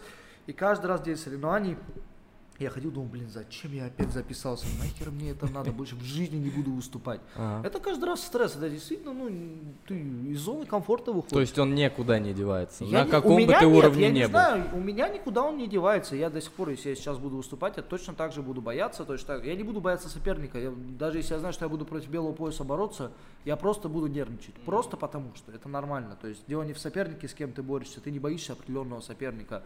А, просто твой организм понимает, что ты сейчас к какому-то состязанию готовишься, и у тебя выброс адреналина, а выброс адреналина это то, с чем человек не привык как бы иметь дело. Поэтому для него это непонятно, что такое у меня все дрожит, я то ли хочу в туалет, то ли мне холодно, то ли мне жарко. Да, там. да, да, да. И ты не понимаешь, как с этим совладать, потому что просто ну, выброс адреналина для человека не то, с чем мы сталкиваемся каждый день, слава богу. Иначе бы люди долго не жили, мне кажется. А, вот. А на, по поводу соревнований, я на самом деле своих учеников абсолютно никого не заставляю выступать. Просто То есть если- это сугубо как бы да нет, ну если не по нравится, просто тренируйся. Мне кажется, ты заплатил за тренировки, я обучаю тебя борьбе. Хочешь выступать, не Ну а хочешь, вот это если у тоже. человека действительно есть задатки, Если он есть будущий задатки, чемпион, но у слушай, него да. все равно стопор, Не, то ну, как? Вот как? Ты ему, Нет. наверное, советуешь, но не заставляешь. Да, вот в чем как, дело. как можно заставить, понимаешь? Да, Ну, да. Меня Это может, наоборот, на- злую на шутку сыграть. выступить. Да, я... Да нет, да просто, ну, ну скажет, Али, иди к черту, не хочу и все. И, и понимаешь, что ты ему скажешь, ну тогда не ходи ко мне, ну ты дебил. Человек тебе ходит, платит деньги систематически, а ты ему такой просто, просто свое эго пытался там проявить. И Это вообще нет смысла в этом. Если человек хочет выступать, он сам захочет. Или он видит, допустим, что вот я не хочу выступать, я тренируюсь. Человек, которого он раскатывает на тренировках каждый день, выступает на соревнованиях, успешно выступает, и он видит, что тот выигрывает соревнования, а я его катаю на трех, а почему я не могу выступить? Или, допустим, он выступает на соревнованиях и быстрее меня получает То следующие есть пояса. это у каждого человека должно... Слушай, каждый сам к этому приходит. Я считаю, что если человек не хочет выступать, не выступай. Хочешь, выступаешь. Да, если ты хочешь выступать, я тебе помогу, я тебе подскажу, как это лучше сделать, как подготовиться. Нет, отлично, все равно просто тренируйся, занимайся спортом, ты все равно молодец. Выступления вообще не делают спортсменов великими. Вау. Хорошо сказано. А что делает спортсмен? Их поведение, то, как они тренируют, то, как они вообще ведут себя на татами, помогают они другим людям. или- Ну, много критериев есть, но соревнование это всего лишь один миг из жизни э, спортсмена. Вот ты, допустим, запоминаешь спортсмена, ну, мы не будем говорить Криштиану Роналду или футболистов, которых ты каждый день видишь, по сути, да, но ты их каждый день видишь только когда они уже Ну, они как будто Они они, уже персонажи, они Не-не-не-не, такие, они ну, просто настоящие даже люди. футболисты ты их видишь систематически каждый день, но все равно ты не видишь их каждодневные тренировки. Да, да, да. они этому Ты не видишь вот эту Да, вот видишь сложную часть их жизни. Да, Соревнования по борьбе, медали. допустим, это еще ты увидел, о, какой-то борец там, или он, ну, Хабиб, или любые бойцы UFC. Ты видишь 25 минут или 5 минут их боя. А 4 месяца или 5 месяцев подготовки ты понятия не имеешь, Это я вообще не Да, ты просто вот- понятия не имеешь, через что они проходили, какие травмы они получили, как они там с ними дальше тренировались, Слушай, без та гоняли. Там та же- куча критериев. Та же драма Хабиба с э, Фергюсоном, то, что они никак не могли друг с другом, короче... Вес вы- сравнивать. Да, никак не Да, могли. Есть вещи, которым просто, видимо, не суждено было случиться. Или я не понимаю, например, а, огромное количество, например, бойцов. а, Ну, в русской школе у нас же что? Это в основном южные как раз-таки регионы. И некоторые люди во время поста как тренируются, которые ничего не едят, не пьют. А, я ну, вообще... Они, слушай, они Это тоже, же они, ужас они адаптируются как? Они, ну, они весь день не кушают, и они стараются сделать тренировку вечером, прямо перед тем временем, когда... После того, как солнце село, Они, они тренируются, и сразу после тренировки уже Ага. можно попить воду. Или вот, допустим, у меня в зале вот были люди, которые постились, они... Ага. Да, они без энергии, но все, они тренировались, двигались, потом во время тренировки, сейчас, Алей, подожди, у нас пост. Отходили, воду пили, финики кушали и дальше продолжали, а потом шли кушали. То Это- есть, ну, это понятное всё дело, равно. что когда у тебя пост, ты не будешь утром тренироваться, потому что после утра ты вот такой вот. Ну, на пределе физических возможностей люди Дело не в абсолютно. этом, ты истощен и, ну, как вот, ну, представь себе, что ты вот в Сахаре, да, ты идешь, тебе Ну, нужно экономить да, да, воду, да. экономить энергию, и ты такой, тебе до Азиса еще там 15 тысяч километров, и ты сидишь, я не знаю, там, отжимания делаешь, ну, какой-то фигней страдаешь, которая вообще не, не к Вместо месту. с того, что просто Да, она идти. не к месту сейчас. Вот то же самое, тренировки по утрам, когда ты постишься, не к месту. Да, ты можешь весь день более-менее на энергосберегающем режиме пробыть, вечером там ну, потренироваться, подвигаться, как бы не на пределе своих возможностей, а как раз наоборот. Максимально, ну и потом восстановиться, покушать. Ну, это, как, а, опять же, ну, это касается только вот южных регионов, кто держит вот э, такой пост. Другие, с другими это обычно не связано.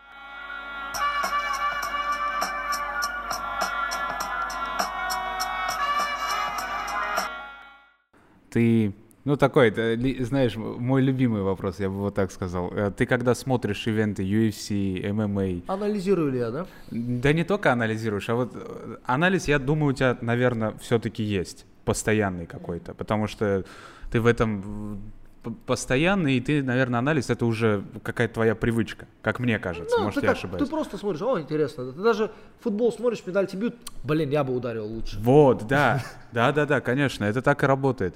Но у меня скорее вот такой вот вопрос. Ты смотришь, например, какой-то там э, бой между двумя бойцами, у тебя, у тебя происходят такие мысли, когда ты смотришь такой, ну, блядь, нет, этого я бы сто процентов уложил. А, знаешь, я бы так не сказал, потому что все-таки они занимаются кучей видов спорта, в которыми я не занимаюсь, и я бы в ММА никогда не хотел бы выступать, и, наверное, никогда не захочу выступать, поэтому таких мыслей я не испытываю, но я определенно ловлю себя на некоторых мыслях, типа, вот здесь странно, я бы, ну, я бы посоветовал бы по-другому поступить, А, или я вот. бы боролся по-другому, да, или, ну, я примерно запоминаю, какие, допустим, э, действия привели к определенным последствиям, и думаю, как мне построить эту тренировку. У меня много людей, которые занимаются ММА, ходят ко мне на грэплинг, и я думаю, как вот мне правильно поставить тренировку для них, чтобы они в аналогичные проблемы не попадали, да, то есть, ну, чисто профессионально, но это не то, что я смотрю много боев UFC, это если я смотрю, или, допустим, какой-то ученик говорит, что вот у меня бой вот с этим человеком, можешь посмотреть вообще, что он делает, и как бы свое мнение сказать. Смотрю, вижу, что, допустим, вот основные у него навыки он проходит там в корпус или проходит в ноги, или он там делает такой-то, такой-то, вот тебе нужно остерегаться вот этого, когда он делает вот это, делай вот так, и в основном будь бдительный, все время держи, допустим, бдительность на нижнем этаже, потому что он максимально будет пытаться под тебя нырять и заходить. Вот, вот примерно такой план на бой. То есть, не, ну, я не занимаюсь тем, что прям строго изучаю его соперника, строго там веду какого-то одного спортсмена, такого нет. Я могу лишь вот так абстрактно сказать, что, ну, я думаю, да, у тебя навыки борьбы хорошие, у него чуть лучше, у тебя навыки ударки лучше. Постарайся держать дистанцию, если ты видишь, что он ее насильно пытается сократить, отстраняйся, будь бдительным, он будет пытаться прыгнуть тебе в ноги, отходи и дерись стойки. Условно, ну, так абстрактно, понимаешь? То есть это как в UFC-шке, знаешь, шкалы, когда там... Да, да, да. Да-да-да. вот Типа эти. голова у тебя красная. Да, поэтому- да, да, да, да, да, да. А, смотрел твою схватку, и там, короче, на фоне диктор объявляет, типа, там, Борис Иванов, потерялся ваш паспорт, по- подойдите к регистратуре. Знаешь, там уже личную жизнь свою начинает какую-то рассказывать. Это Продается гараж. Не, на самом деле это частое явление. Прогноз погоды. Люди во время схватки приходят, паспорт или ну какой-то там права или что-то кладут на стол, чтобы удостовериться, что это тот человек, который выступает. Идешь бороться, и ну после эмоций ты на, ой, после схватки ты на эмоциях вообще забываешь, уходишь. Вот, на твой вопрос я понял, ты спрашиваешь, отвлекает ли это Да, тебя во время да, да. схватки и, а, ну, вли- а, чтобы вы понимали, во время схватки, допустим, если ты, начина- ты начинающий, у тебя нет огромного опыта, чаще всего ты вообще не думаешь и не слышишь даже то, что ты должен. Вот, допустим, тебе тренер подсказывает, ты борешься, он тебе хочет подсказать, ты просто, вот у тебя ты с этим стрессом впервые или еще, ну не то, что даже не впервые, но ты только начинаешь с этим стрессом, который у тебя во время схватки, а это действительно стресс, ну как бы человек пытается тебя задушить, сломать там, я не знаю. Оля, ты же все, ты соревнуешься, ты понимаешь, что от этого зависит исход соревнования, и ты не можешь совладать с этим стрессом, и все, что вокруг происходит, ты как бы не видишь. Даже То есть ты в вакууме в таком, ну, да? можно и так сказать, да, ты просто ну, какой-то шум Но это как раз таки из-за отсутствия опыта. Ты да, просто да, да, не да. привык. Конечно, с опытом ты уже спокойно понимаешь, где можно взять паузу, где, допустим, какие-то позиции, они сами по себе лишены динамики, ничего существенного не может произойти. Конечно, полностью не стоит отключаться. То есть не то, что там, «Эй, принесите мне кофе, знаешь. Ты борешься, но ты понимаешь, что все, я здесь его держу, он тоже более-менее паузу выдерживает. Ты можешь повернуться, послушать, или даже можешь не обязательно поворачиваться, ты можешь прислушаться, что тебе говорит тренер, там, кивнуть, не кивнуть, или ответить, или даже можешь не отвечать. Но услышать ты можешь то, что тебе говорит твой тренер, подсказывает. То есть профессиональный э, боец отличается не от профессионала тем, что фокусируется не только что Не, я- внутри не-не-не, татами, я- но и Э, я- за я- его я- пределами. Одно из отличий. Да, наверное, одно, но я не могу сказать, что он этим отличается. Ну, конечно. Просто есть люди, которые просто, вот они черные пояса, они все равно упрямо не слушают и не слышат никого. То есть это не всегда работает так, что с опытом приходит. Есть люди, которые довольно опытные, но просто они только делают то, что сами хотят, они не умеют посмотреть на схватку со стороны. Они только вот я здесь, все, я прав, это моя схватка, я делаю, что хочу. А Да, вообще он- вот с точки зрения тренера, вот вообще это действенно орать человеку, который там вот на татами просто там... Знаешь, вот у меня какой вопрос возникает, Али?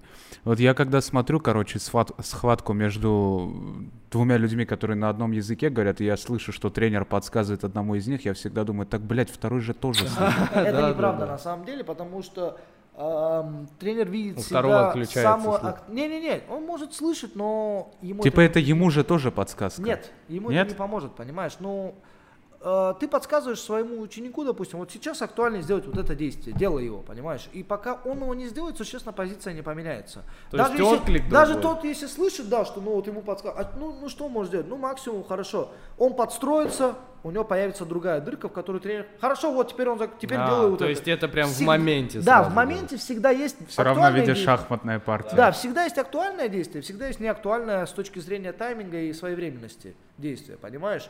То есть, э, когда мой ученик мне говорит, ну он же слышит, что я говорю, и что? Ты же равно не делал то, что тебе советовали.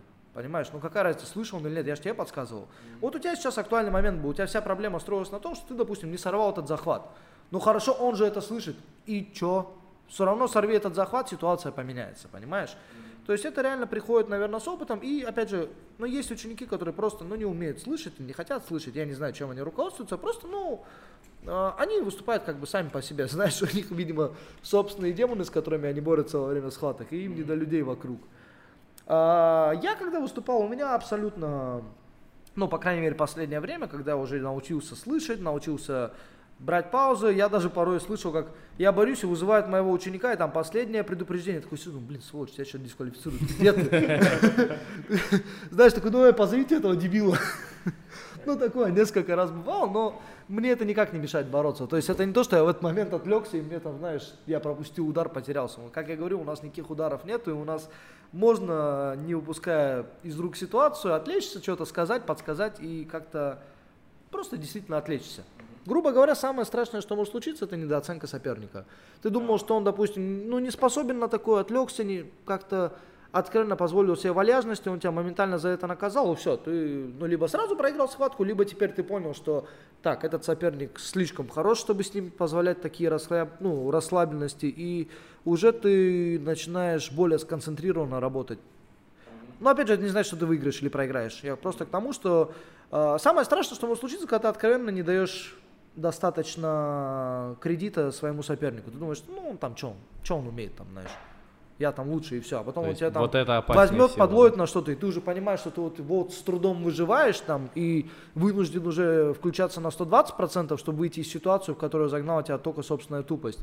Вот это воспитывает очень хорошо. Я много раз через это проходил, когда э, шоу с явной недооценкой соперника и потом я во время схватки моментально перевоспитывался и не всегда выходил победителем, тем не менее лучше, чем собственные ошибки и собственные поражения, тебе ничего не бывает. Понимаешь, ты можешь выиграть, вот ты выходил высокомерно, всех выиграл, такой же высокомерно идешь, и вот это высокомерие не мешает тебе реально научиться чему-то большему. Бог. Э, у меня напоследок вопрос. Э, вот как раз мы затронули эту тему. сейчас огромное количество боев, UFC, там на Ютубе что-то там, пацаны что-то там за деньги махаются. А для тебя вот UFC это нежели больше про спорт или все-таки про шоу и вообще как э, коммерциализация э, спорта влияет на общую подготовку людей, которые ходят вот как раз-таки в различные э, спортивные клубы, секции. UFC это очевидно шоу тоже и спорт тоже. То есть это идеальная золотая середина между э, спортивной составляющей и шоу составляющей. Потому что есть, допустим, откровенное шоу, это вот эти WWE. WWE, Raw, SmackDown, вот это все, где, ну, какая спортивная? Это Это- актерская да. игра. По сути, у Да, них те- театральная постановка. да, по сути у такая. них, да, театральная постановка, они знают уже заранее результат, и они просто играют на публику. А, есть виды, ну, куча ММАшных, допустим, э, скажем, э, наши даже российские промоушены, ACA, или, ну, Fight Nights я не буду говорить, потому что Fight Nights это отдельная история. А, Я не могу сказать, что Fight Nights это спортивная составляющая. Допустим, ACA это чисто спортивная, спортивная, прям, ну там практически нет никакого шоу, там просто люди рубятся за титул первого как бы номера, да.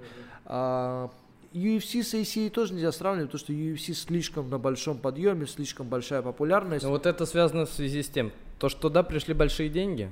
А, Там всегда были большие деньги. Туда пришел, допустим, ну, пришла популярность в виде того, что они изменили политику больше под шоу. То есть, если ты посмотришь раньше UFC, в 2004, 2005, 2006 годах, где там Тита Артиз дрались, Чак Лидео, они тоже пытались сделать все это шоу, но как-то оно особо ну, не клеилось, время было не то, инстаграма не было. Да, да, да. все это очень было, то есть к этому еще время подвело. Да, Тоже, они что чуть- Конор если бы Конор Макгрегор появился в 2004 году, его бы никто не знал. Да, они Ну, чуть-чуть обогнули время, потому что нужно это Да, позже это уже стрельнуло. что прогресс этот, Инстаграм, ТикТок, чтобы все вот это, Твиттер, чтобы все за тобой следили. То есть сейчас Конор Макгрегор не может спокойно пойти кофе себе взять, чтобы весь мир об этом не знал, понимаете? И пришел такой человек, как Конор, который прекрасно понимает, что нужно просто вот делать спектакль каждый... Ну он, да, он стал медийный такой Да, он- личностью, он- на самом да, деле. Ну, слушай, да, его он трэш-токи цитируют постоянно. Да, да, даже вот я тебя умоляю, он проиграл бой, у него нога сломана, он лежит, он, за Он минуту, там, да, он да. за минуту уже продает свой следующий бой, говорит, В что натуре, твоя жена пишет мне натуре, директ да, месседж, да. Да, да, да, неверная сучка, да, да, То есть, ну, этот парень понимает, он как бы, я думаю, он ничего против да, Слушай, меня не имеет. Он против Хабиба ничего не имеет. Он, он просто делает деньги. Это его Ну вот он заработать. сейчас больше артист или все-таки он до сих пор Нет, спортсмен? надо понимать, что нельзя дискредитировать его спортивные навыки. Ты прекрасно понимаешь, что он может любого человека отправить в нокаут, потому что он способный. Но на каком уровне его способности продавать себя, это феноменально. Не, я не знаю ни одного человека, который так хорошо умеет Выстроил собственный бренд. да, выстроил, он даже сделал компанию виски, продал ее, то есть Да, просто своим именем Мне поднял кажется, это вообще- продал ее. Очень большой. Макгрегор это очень большой подарок для Даны Уайта, знаешь. Да, кстати Да, поэтому, собственно говоря, его и любят.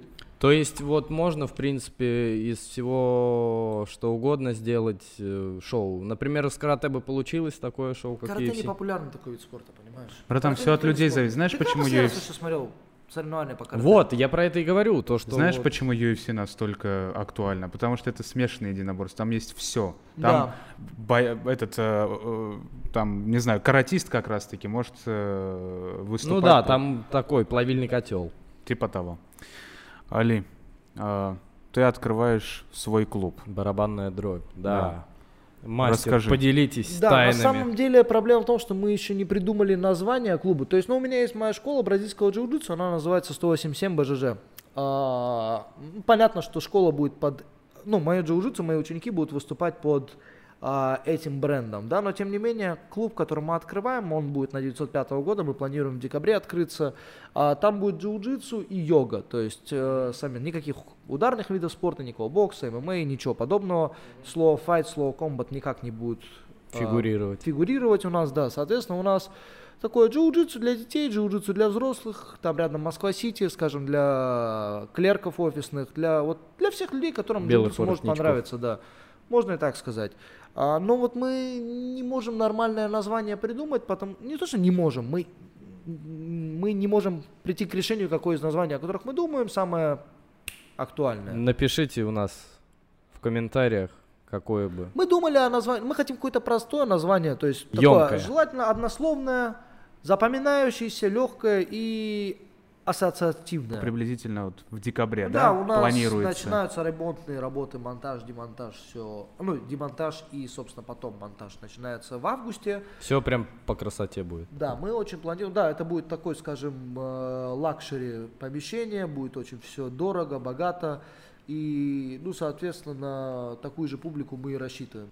Поэтому, уважаемые слушатели, если это про вас, залетайте, улица 1905 года, конец этого года, да, насколько я понимаю, Ну, открытие да, мы планируем запланировано. в декабре, по нашим оптимистичным планам, это будет 1 декабря. Супер. Али, спасибо тебе большое, что Вам посетил спасибо, наш ребята, очень подкаст. приятно было. Потрясающе. Очень приятно. Приятно было. было познакомиться, Али.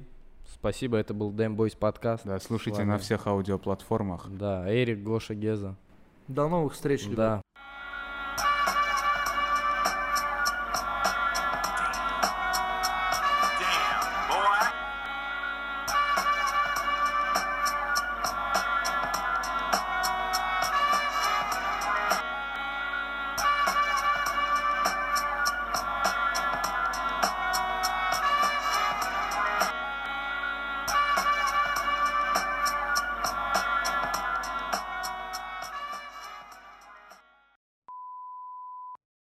Давным-давно японский врач Сиробей Акаяма сидел у себя в саду и наблюдал, что после сильного снегопада ветки большинства деревьев были сломаны, так как они не выдержали натиска снега, лежавшего на них. Однако гибкие ветви ивы прогнулись под тяжестью снега и вернулись в прежнее положение, как будто ничего и не было. Врач отметил. Поддаться, чтобы победить.